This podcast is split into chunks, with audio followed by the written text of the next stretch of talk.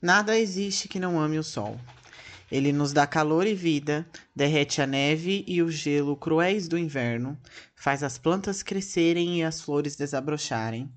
Ele nos dá as longas tardes de verão, quando a escuridão nunca chega.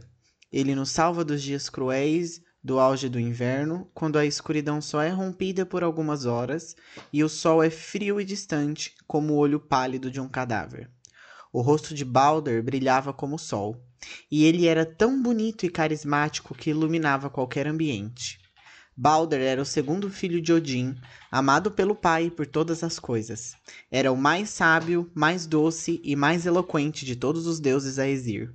Pronunciava seus julgamentos e suas sentenças, e todos se impressionavam com sua sabedoria e justiça. Sua casa, o salão chamado Breidablik, era um lugar de alegria, música e conhecimento. Oi, gente, tudo bem com vocês? Hoje, mais uma vez, eu estou aqui para falar de mitologia nórdica. Eu já comecei aqui é, parafraseando o comecinho do, do capítulo, que tem aí essa coisa meio poética, uma linhagem. E é aquela coisa, né? Eu estou relendo o livro de mitologia nórdica com vocês. E aí eu venho aqui comentar o capítulo, né? Eu leio e comento aqui. E nós já estamos na página 225, faltando apenas mais um capítulo depois desse pra gente chegar no grande Ragnarok, que eu tô falando aqui desde o começo desse podcast. E é isso, a gente tá chegando. Bem, hoje nós vamos falar de Balder, que é o deus da justiça. Ele é bem popular e a morte dele leva os deuses de Asgard a caminhos escuros que resultam no Ragnarok, como a gente vai ver agora. Assim, gente, não é que a morte dele resulta no Ragnarok, tipo, diretamente. É como se fosse de uma forma indireta, sabe? Mas, enfim, a gente vai entender melhor o porquê disso. É, não nesse episódio, mas mais no próximo. Porque, enfim, no final eu falo para vocês. Bem, o Balder, ou Baldur, é retratado no jogo God of War 4. E pelo que eu sei, ele é o antagonista e ele aparece já logo no começo do jogo. Mas eu não vou falar de God of War hoje. Eu iria falar de God of War depois de ler sobre o Ragnarok. É, só que eu preciso assistir primeiro, gente, o walkthrough do jogo, porque eu não tenho um PS4. Eu não consigo jogar.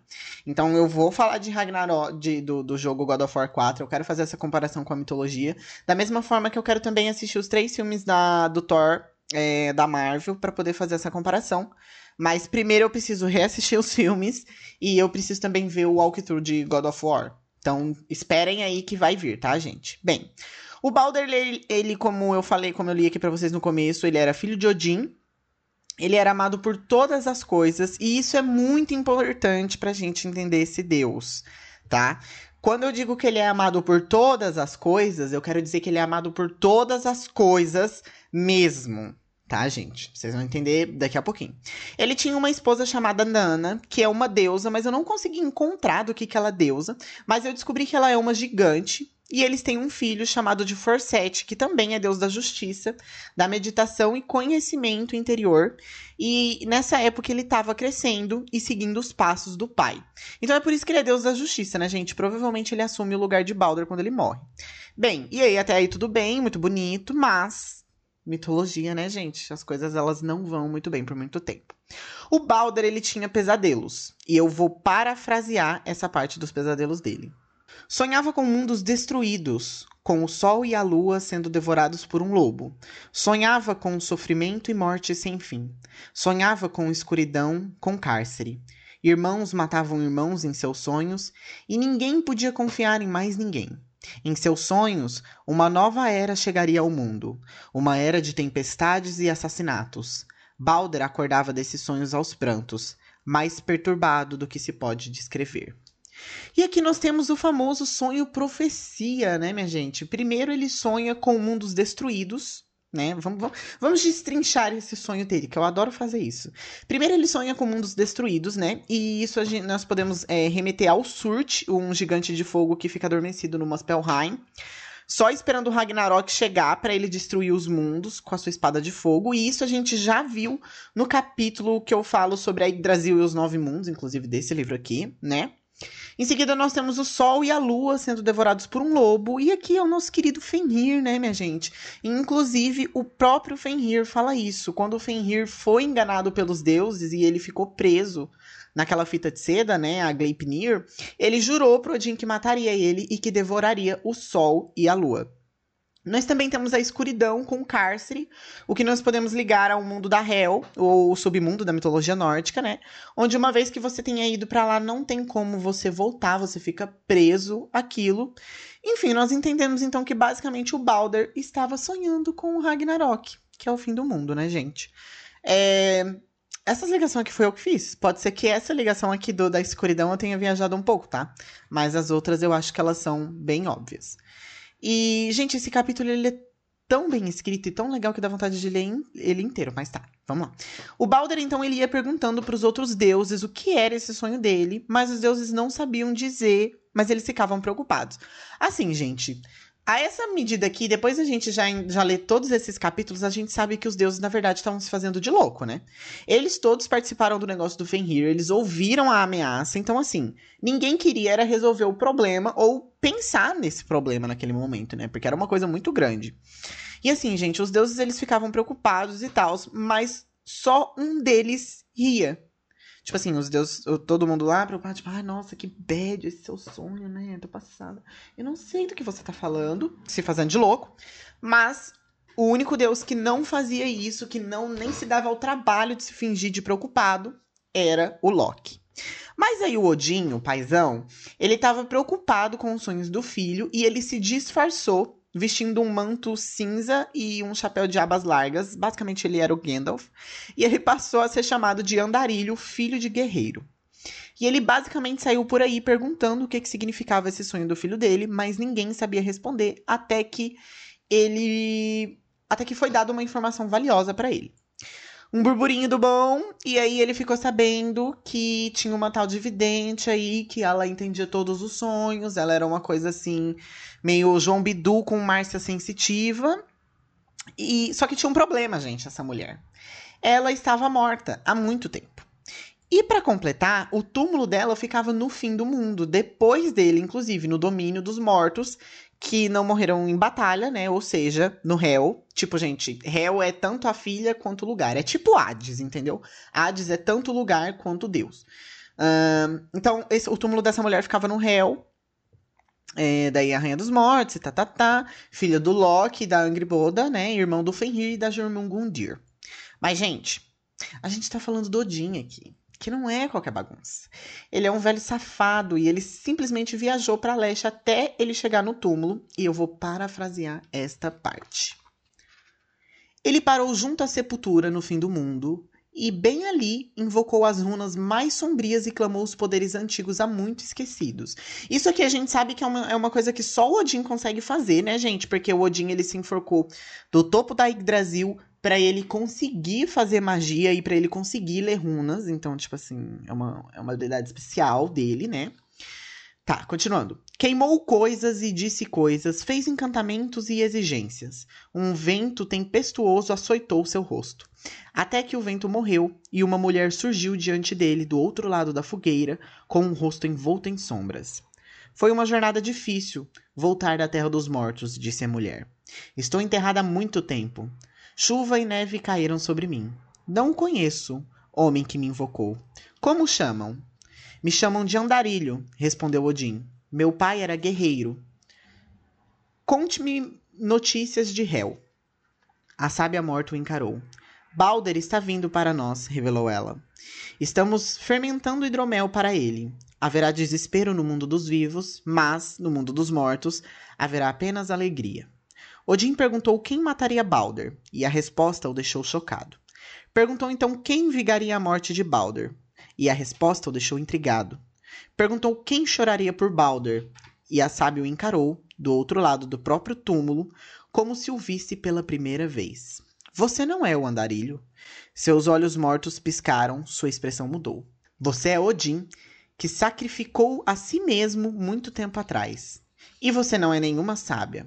Você é aquela que em vida foi Angriboda, amante de Loki, mãe de Hel, de Jormungandir, a serpente de Midgard, e do lobo Fenrir, retrucou Odin. A gigante morta sorriu.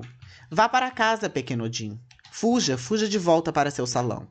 Ninguém virá me ver até que seu amado Loki escape de seus grilhões e retorne para mim, até chegar o Ragnarok, o fim dos deuses, que irá destruir a todos.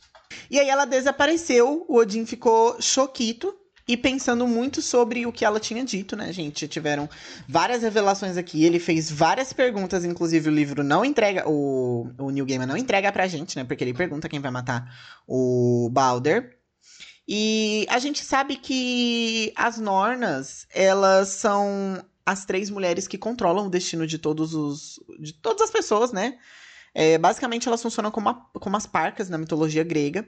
E que o destino está além dos poderes dos deuses. E por isso Odin ele precisava ser sagaz para salvar o filho dele. Porque, por isso que ele ficou tão, tão pensativo. Mas tem uma coisa aqui que eu quero destacar que o Odin faz de novo, gente. Olha. Por que ela falou sobre Loki escapar de seus grilhões? Perguntou-se Odin. Loki não está preso? Então pensou. Pelo menos Ainda não. E como eu já falei para vocês, no negócio do Fenrir, o Odin foi quem levou o lobo a odiar os deuses e jurar todas aquelas coisas. O Fenrir, ele diz que ele teria sido amigo dos deuses se o Odin não tivesse feito aquilo. E o Odin só prendeu ele porque ele estava com medo. Porque ele teve uma visão dele sendo devorado pelo Fenrir e tal. Ou seja, ele selou o próprio destino.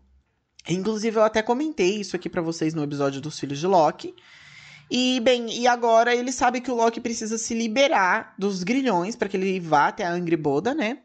E, assim, quem aposta comigo que o Odin vai prender o Loki? Porque, tipo, pelo menos nesses quesitos de destino, o Odin, ele é muito burro. Ele vai lá e sela o próprio destino sempre, sabe? Quando, na verdade, tipo, se ele não tivesse prendido o Fenrir, já não ia ter o Fenrir no, no Ragnarok, sabe? De repente nem teria Ragnarok. Mas, enfim, vamos lá. E aí, gente, o Odin ele vai embora para casa, ele guarda tudo o que ele descobriu para si mesmo, mas conta para Friga, né, a mãe do Balder. Rapidinho. Aqui tem uma, difer uma divergência é, do jogo God of War. Eu sei que eu falei que eu não ia falar do jogo, mas é que eu vou fazer esse comentário aqui. Se você não quiser ouvir, pula aí uns 25 segundos. Ó, tô esperando você desbloquear o celular pra, pra pular, hein? Não é um spoiler, gente. Não é um spoiler. Ou é um spoiler? Acho que é um spoiler. Tá, vou falar. Tá, então no jogo God of War, quem é a mãe do Balder é a Freya. E eu acho que eles mudaram isso justamente porque a Freya é mais popular que a Friga. Mas enfim. Friga, ela é a deusa dos lares, ela é protetora das mães e das famílias e ela é bem poderosa. Ela ouve tudo o que o Odin fala e basicamente ela diz: KKK, nada a ver. E aí ela diz que ninguém vai machucar o filho dela. E por isso, gente, ela viaja por todos os nove mundos. E ela faz com que todas as coisas do mundo jurem nunca machucar o filho dela, o Balder, o Belo. E sim, gente, ela fala literalmente com todas as coisas. Ou ela faz um encantamento, sei lá, eu sei que isso é uma demonstração de poder absurda né? Porque. E ela fala com o fogo, ela pro... e aí o fogo promete que não vai queimar ele. Ela fala com a água e a água promete que não vai afogar ele. O ferro e o ferro e todos os metais é, juram que nunca vão cortá-lo e por aí vai. Ela até conjura doenças. Imagino que daí seja a personificação da doença, né? E elas também juram não pegar ele, enfim. Gente, tudo. Quer uma proteção? Toma uma proteção. E até aí tudo bem. Mas vocês sabem, né, gente? Mitologia. A Friga, então, ela fez todas as coisas prometerem não machucar o filho dela, com exceção de uma, que pareceu insignificante demais. Um visco. Em algumas versões é uma erva daninha. E eu não sei se erva daninha é a mesma coisa que visco, então talvez seja a mesma coisa. Enfim, é essa plantinha aí, gente.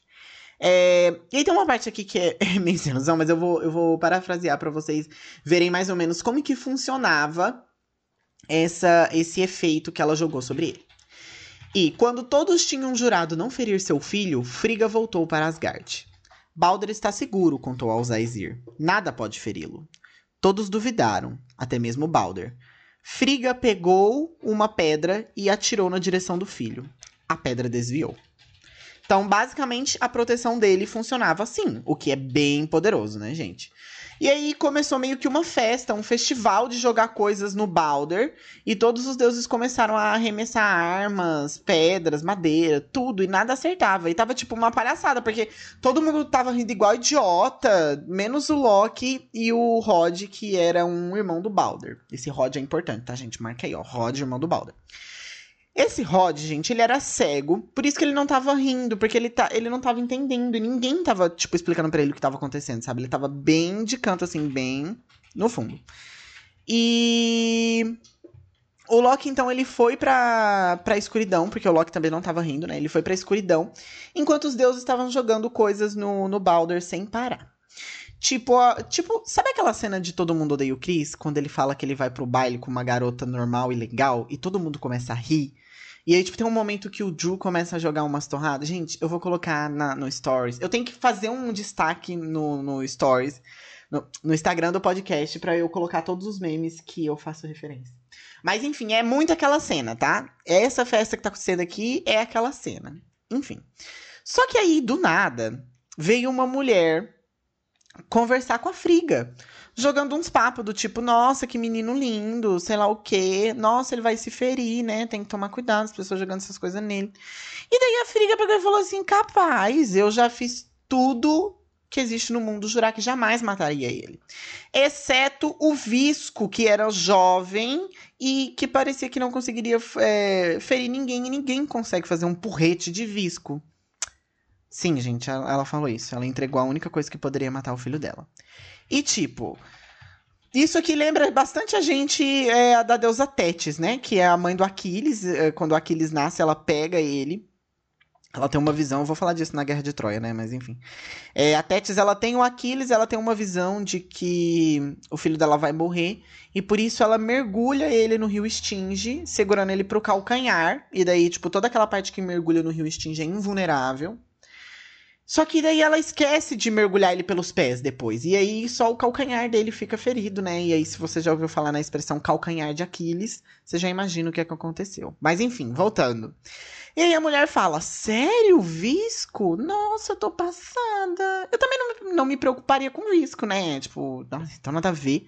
E aí a mulher começou a parecer familiar, mas a Friga se distraiu quando o Tyr arremessou uma rocha gigante no Baldur mas a rocha se, des se desfez antes de atingir ele. E aí a mulher já tinha sumido. E obviamente, né, gente, essa mulher era o Loki disfarçado. E aí ele vai é, até onde tem visco e pega um pouco do visco ali. Mas ele decide não matar o Baldur envenenado, porque isso seria óbvio demais. Tipo assim, gente. Ok, né? Aí o Rod, o irmão do Baldur, ele tava de canto, como eu falei para vocês, meio que tinha sido deixado de lado da comemoração, porque ninguém queria explicar é, para ele o que estava acontecendo, e nem o próprio irmão, que sempre chamava ele pras coisas, sempre, é, tipo, se certificava de que. de que o irmão dele fizesse parte das coisas, né? Não tava contando, então ele tava bem ali no cantinho. E daí o Loki deu para ele um dardo e falou assim: Olha, vem aqui que eu vou te guiar até um lugar. É, e você arremessa esse dardo com toda a sua força em direção ao seu irmão. Porque todo mundo tá fazendo isso. Tipo, seu irmão é invulnerável a tudo agora. E daí por isso que tá todo mundo rindo. Enfim, ele contou a situação e deu um dardo pro Rod jogar no Baldur. Ou Balder. Gente, eu falo Baldur, tá? Mas é, é a mesma coisa. Uh, tá. E obviamente, né, foi o Loki que deu, então ia dar ruim. Só que daí o Loki, ele tava parecendo muito prestativo. Tipo, a voz dele tava uma coisa bem prestativa. Inclusive, no Gaiman disse que se o Rod conseguisse ver, ele ainda iria cair, porque o Loki tava, tipo, com uma expressão muito solista, tá? Sabe? E, enfim. E aí, tá. O dardo, que era de visco, não deu outra, né, gente? O Rod ele arremessou o dardo, o Balder morreu, a Friga começou a chorar horrores, é, e o Rod se perguntou por que, que ninguém tava rindo, porque, tipo, na hora fez um silêncio assim na sala. E daí o Loki se fez de louco e falou: Você matou seu irmão, que terrível. Tipo, que filha da puta, né, gente? Que dó do Rod, porque, coitado, tava se sentindo excluído, achou que ia participar da brincadeira e ainda acabou matando o irmão. E aí, gente, todos os deuses eles ficaram muito tristes, desolados. E meio que a Friga lançou uma missão perguntando quem iria até o submundo conversar com a Hel para que ela deixasse o Balder voltar e que talvez essa. E, e, só que ela avisou, sabe? Tipo, ah, ó, essa, essa pessoa que vai ir pode ser que ela não volte, entendeu? Então, tipo. Não era uma missão muito agradável. E quem se voluntariou para fazer isso foi o Hermod, é, que é o mensageiro dos deuses. Basicamente, ele é o Hermes da, na, da mitologia nórdica, gente. E ele era um deus mais ágil e, além de tudo, ele montou o cavalo do Odin, o Sleipnir, que é aquele que tem oito patas, que também é filho do Loki, minha gente. Vocês lembram quando o Loki ele se transformou em uma égua? Bem, se você não sabe do que eu tô falando, é só você ouvir o episódio O, o Muro de Asgard, tá? Que eu falo muito bem sobre isso, mas basicamente o Loki ele se transformou numa égua e aí ele transou com um cavalo e ele deu à luz a esse cavalo de oito patas e ele deu o cavalo pro Odin. E esse cavalo é o cavalo mais rápido do mundo. Tá. Uh, então, enquanto esse homem tá indo pro submundo, os deuses fizeram um funeral é, pro Balder, que eu vou parafrasear aqui o funeral para vocês. O corpo de Balder foi trazido pela praia de Cascalho Grosso, carregado por quatro deuses. Oito pernas o levaram diante dos reunidos. Odin era o primeiro, à frente da multidão enlutada, com seus corvos empolerados no ombro, e atrás dele vinham as valquírias e os Aesir. Haviam gigantes de gelo e gigantes das montanhas no funeral de Balder. Havia até anões, os artifícios astutos debaixo da terra, pois todas as coisas que existem choraram a morte de Balder. A esposa de Balder, Nana, viu o corpo do marido passar. Ela chorou o coração sucumbiu e Nana caiu morta à beira d'água. Os deuses a carregaram para a pira funerária e puseram seu corpo ao lado do de Balder. Por respeito, Odin pôs seu bracelete Draupnir na pira. Era o objeto milagroso feito para ele pelos anões Brock e Eitri, que a cada nove dias gotejava oito braceletes de igual pureza e beleza. Em seguida, Odin sussurrou um segredo no ouvido do morto, e ninguém além dele, Balder, jamais sabera o que foi sussurrado. O cavalo de Balder, portando sua armadura, foi conduzido até a pira e sacrificado ali, para poder servir seu mestre no mundo vindouro. E assim, gente, é interessante esse ritual aqui, porque eu aposto que quando a gente for explorar é, a civilização viking que seguia essa, essa religião, né? que eram o, o povo da Escandinávia, com certeza a gente vai, vai perceber essas semelhanças. E uma semelhança que eu consigo, tipo, já me lembrar aqui de cara é que a gente vê. Eu sei que é um pouco longe, porque é uma outra ficção, e inclusive o povo dessa ficção é, não tem nada a ver. Mas a gente vê isso em, em Game of Thrones, né? Porque quando os Dothrak morrem, o cavalo precisa ser sacrificado também para que ele consiga montar no cavalo na, naquelas na, nas terras terras da noite, né? Terra das estrelas, eu acho, uma coisa assim. Então tem aí é, uma inspiração do, do George R. R. Martin. Bem, gente, e aí, como eu falei para vocês, todos os Aesir estavam ali, né? Inclui o Thor. E ele tava bem bravo, inclusive ele chuta um anão que tava ali na pira e o anão pega fogo e morre. Eu sei, ela é aleatório, né? Mas enfim, acontece. Tá. O Hermond, então, ele tava. Enquanto isso, o Hermond viajando, né? Ele viajou por nove dias e nove noites sem parar até ele chegar lá. Ele cruzou o rio Gajaler, que é um rio que todos os mortos precisam cruzar. E ele encontrou uma mulher pálida no fim da ponte, que perguntou quem era ele e o que ele estava fazendo ali, etc.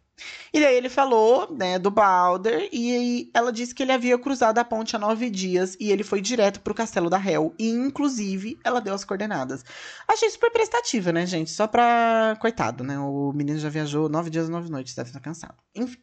Ele então ele encontra o castelo, que tem muralhas altíssimas, e logo depois de descer do cavalo e ir até os salões, ele já encontra o Balder, ao lado dele tá a esposa, e o anão que foi chutado na pira. E eu vou parafrasear novamente, gente. Vocês que lutem. No mundo de Hel, o sol nunca nasce e o dia não pode começar. Hermond olhou para o outro lado do salão e viu uma mulher de beleza peculiar. O lado direito de seu corpo era rosado, mas o esquerdo era escuro e deteriorado, como um cadáver de alguém enforcado em uma árvore na floresta ou congelado na neve e encontrado apenas uma semana depois. E Hermond soube que aquela era Hel, a filha de Loki, que o pai de todos nomeara governante da terra dos mortos.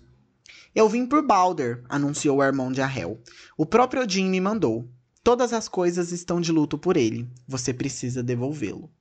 Hel estava impassível. Um olho verde encarava Hermond junto com um olho morto e afundado. Eu sou Hel, disse a mulher simplesmente. Os mortos vêm a mim e não retornam para as terras dos vivos. Por que eu deveria libertar Balder? Todas as coisas choram por ele. Sua morte une a todos em infelicidade. Deuses e gigantes de gelo, anões e elfos. Os animais choram por ele e as árvores também. Até os metais choram. As pedras sonham que o bravo Balder vai retornar às terras que conhecem o sol. Deixe-o partir. Hel não respondeu. Ela observou Balder com seus olhos descombinados e então soltou um suspiro. Ele é o ser mais belo, e acho que talvez seja o melhor ser que já chegou aos meus domínios. Mas se é verdade o que você diz, se todas as coisas choram por Balder, se todas as coisas o amam, então vou devolvê-lo a vocês. Hermond se jogou a seus pés. Que gesto nobre da sua parte. Obrigado, obrigado, grande rainha. Hel baixou os olhos para ele.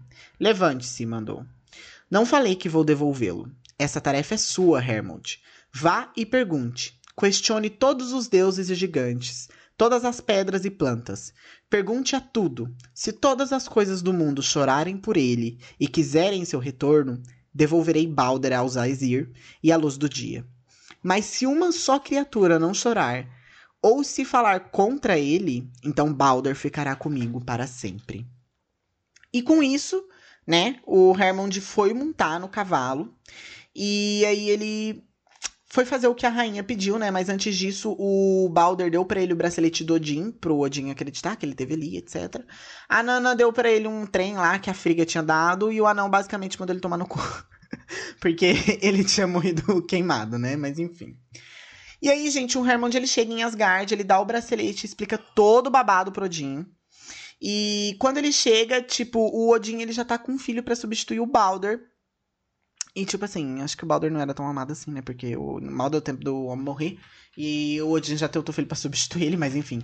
Esse filho é chamado de Vale. Não confundam com Vele, porque Vele é irmão de Odin, é um deus super poderoso, outra história. Mas esse é Vale. E ele é filho do Odin com a deusa Hind, não é com a Friga. E eu fui pesquisar sobre ela, gente, sobre essa Hind, e eu encontrei que ela é uma deusa humana. Então, tipo, eu não sei dizer os efeitos dela, tá? Mas enfim. É, eu também não fui a fundo. O que interessa é que esse vale, ele matou o Rod, o irmão cego do Balder, que não tinha nada a ver com a história, que foi culpa do Loki. E aí ele vingou a morte do Balder. E coitado do Rod, né, gente? Bem, acontece que o Odin enviou vários homens para todos os cantos do nove dos nove mundos para perguntar se eles choraram, choravam pelo Balder, etc, etc. E estava tudo indo muito bem, porém, em uma montanha, os mensageiros encontraram uma velha gigante que disse que não choraria por Balder. E tipo, eu não conheço esse cara, não vou chorar por ele. É isso, beijos.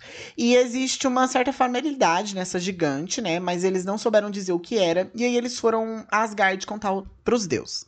Depois de juntar, juntar as pontas, os deuses concluíram que a gigante era Loki, filho de Laufey.